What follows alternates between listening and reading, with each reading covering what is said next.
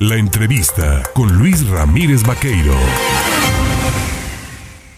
7 de la mañana con 22 minutos. Bueno, como siempre, a través de En Contacto hacemos una revisión de todo lo que está sucediéndose a nivel nacional y qué se está generando por parte pues, de los centros de investigación, sobre todo en materia de políticas públicas un tema interesante que nos parece relevante abordar con usted tiene que ver, pues, evidentemente con el tema de los aprendizajes y el tema del aprendizaje socioemocional, este nuevo plan de estudios que tiene el gobierno de la República para la educación básica. Y precisamente yo le agradezco esta mañana a la investigadora del Instituto Mexicano para la Competitividad, el INCO, Fernanda Domínguez, el platicar con el auditorio en contacto. Fernanda, ¿cómo estás? Buenos días. Hola Luis, ¿qué tal? Buenos días, gracias por el espacio y un saludo a tu auditorio.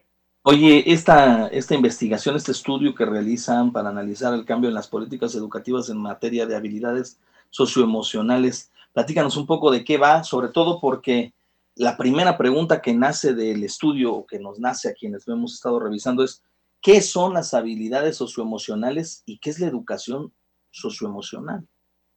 Claro, claro, si quieres, eh, por ahí empiezo. A ver, te platico. Nosotros, pues nuestra preocupación principal sale de, en este contexto en el que tenemos el paso de la pandemia y también en un marco de cambios institucionales en el sistema educativo nacional, qué está pasando con el aprendizaje socioemocional, ¿no? Entonces, bueno, a ver, ¿qué es el aprendizaje socioemocional o qué son las habilidades socioemocionales? Son, pues, la capacidad de ser empático, de, de ser líder, de autorregular tus emociones, eh, de saberte relacionar con los demás, que pues suena muy fácil, pero realmente no lo es. Eh, y está muy comprobado que se necesita que este aprendizaje socioemocional sea integral. O sea, no nada más depende de, de su aprendimiento, bueno, su aprendizaje en la casa, sino también eh, en las aulas. Entonces, de acá nace nuestra preocupación, bueno, ¿qué está pasando con los jóvenes, con los niños, las niñas? Se les está enseñando el aprendizaje socioemocional o el desarrollo de habilidades socioemocionales en las aulas, obviamente desde una óptica de competitividad y de política pública. Ahora, estas habilidades socioemocionales eh, son las que se conocen en el mercado laboral como habilidades blandas, ¿no? Normalmente se escucha en inglés como las soft skills. Entonces, eh, también hay muchos estudios que comprueban que los empleadores, las empresas, eh, están, bueno, en general el mercado laboral, eh, está aumentando su demanda por profesionistas con este tipo de habilidades. Entonces, al nosotros impulsar eh, por el desarrollo de habilidades socioemocionales, estamos de la par, bueno, a la par impulsando eh, pues trayectorias no solo educativas, en donde los niños van a poder aprovechar el aprendizaje cognitivo de manera más eficaz, sino también estamos empujando pues por jóvenes que tengan realmente la parte de, habilidades blandas y que sean profesionistas pues íntegros, ¿no? Sí. A ver, Fernanda, platícale un poco al auditorio también estas habilidades socioemocionales, esta educación socioemocional, ¿con qué materias estarían ligadas? Y también pregunto, eh, ¿se observa con el análisis de este estudio, con los resultados, que se está implementando una política del conformismo en este país? ¿Del qué, perdón? Del conformismo, es de, ah. pues no te, no, no, no, no, no te, no, no estudies más, ¿para qué? Si pues con una beca te ayudamos y ya. Claro, claro. Mira, a ver, si quieres, eh, te, te, platico.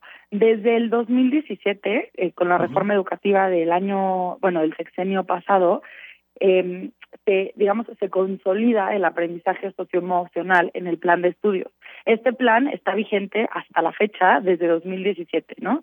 Eh, y sí incluye en este plan de estudios una eh, materia que se llama educación socioemocional, pero sobre todo su implementación es donde está el reto, ¿no? Porque pues muchas veces de nada te sirve que un niño sepa lo que significa la empatía si no le están enseñando a cómo ser empático. Entonces, este plan de estudios insisto, sigue vigente hasta la fecha, tiene un carácter transversal. ¿A qué me refiero? A que a lo largo de todo el currículum hay eh, pues actividades eh, dialógicas o bueno de proyectos de trabajar en equipo. Entonces este carácter está incluido en todas las materias no y, y tiene herramientas un poco más sólidas para los docentes. Entonces, nosotros realmente analizamos más el nuevo plan de estudios, no tanto el anterior. Em, entonces, pues el diagnóstico va más hacia qué trae o qué pretende el nuevo plan de estudios.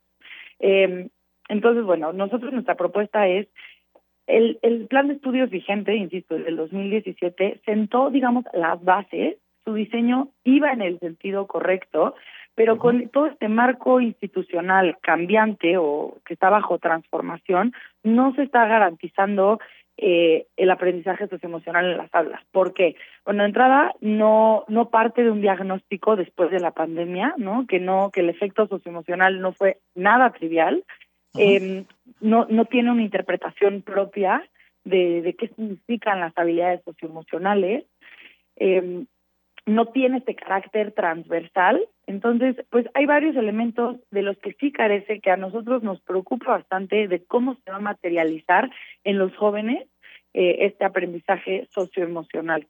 Entonces, pues, pues sí, realmente nosotros creemos, nuestra propuesta, más allá de la crítica, es cómo sí se puede, bueno, pues primero que nada, generando un diagnóstico en materia socioemocional post pandemia, eh, impulsado por este carácter transversal, o sea, alrededor de todo, o sea, bueno, a lo largo de todo el currículum, eh, y brindando sobre todo a los docentes, que son, digamos, el instrumento mágico en este aprendizaje socioemocional, de herramientas prácticas sobre cómo implementar este aprendizaje en las aulas. Entonces, pues, si no se hace esto y no se lleva a cabo esto, no vamos a estar impulsando, pues, a que los jóvenes eventualmente el día de mañana sean, eh, pues, profesionistas competitivos. Fernanda, ¿se tiene identificado cuáles son los grados académicos en donde se ven más afectados la no implementación de esta política? Eh, pues de momento no, esa es una de, pues, de nuestras preocupaciones. No tenemos un diagnóstico eh, oficial, pero sí te platico que en este estudio que nosotros llevamos a cabo levantamos nuestro propio diagnóstico. Es un diagnóstico bastante acotado, eso es de casi 2.000 estudiantes y padres de familia. eh, pero pues nuestra principal conclusión de este propio diagnóstico es que el 89% de los jóvenes están felices y valoraron como positivo haber regresado a las aulas, pero también una gran parte eh, expresó sentimientos de, de, depresión, de ansiedad, eh, de, de, tensión, de nerviosismo, pero no tenemos, o sea, es difícil identificar eh, los grados y el gobierno tampoco tiene identificado bien pues qué, qué es lo que está pasando. Lo que te puedo decir es que el INEGI, el INEGI sacó un estudio eh, el año pasado sí. eh, en donde en todos los niveles educativos, desde educación básica hasta superior, están teniendo pues muchísimos desafíos emocionales de depresión, eh, de igual de tensión, de ansiedad, de, de, sí. de, que están teniendo problemas para relacionarse con sus compañeros. Entonces, pues sí es un problema que hay que atender con urgencia.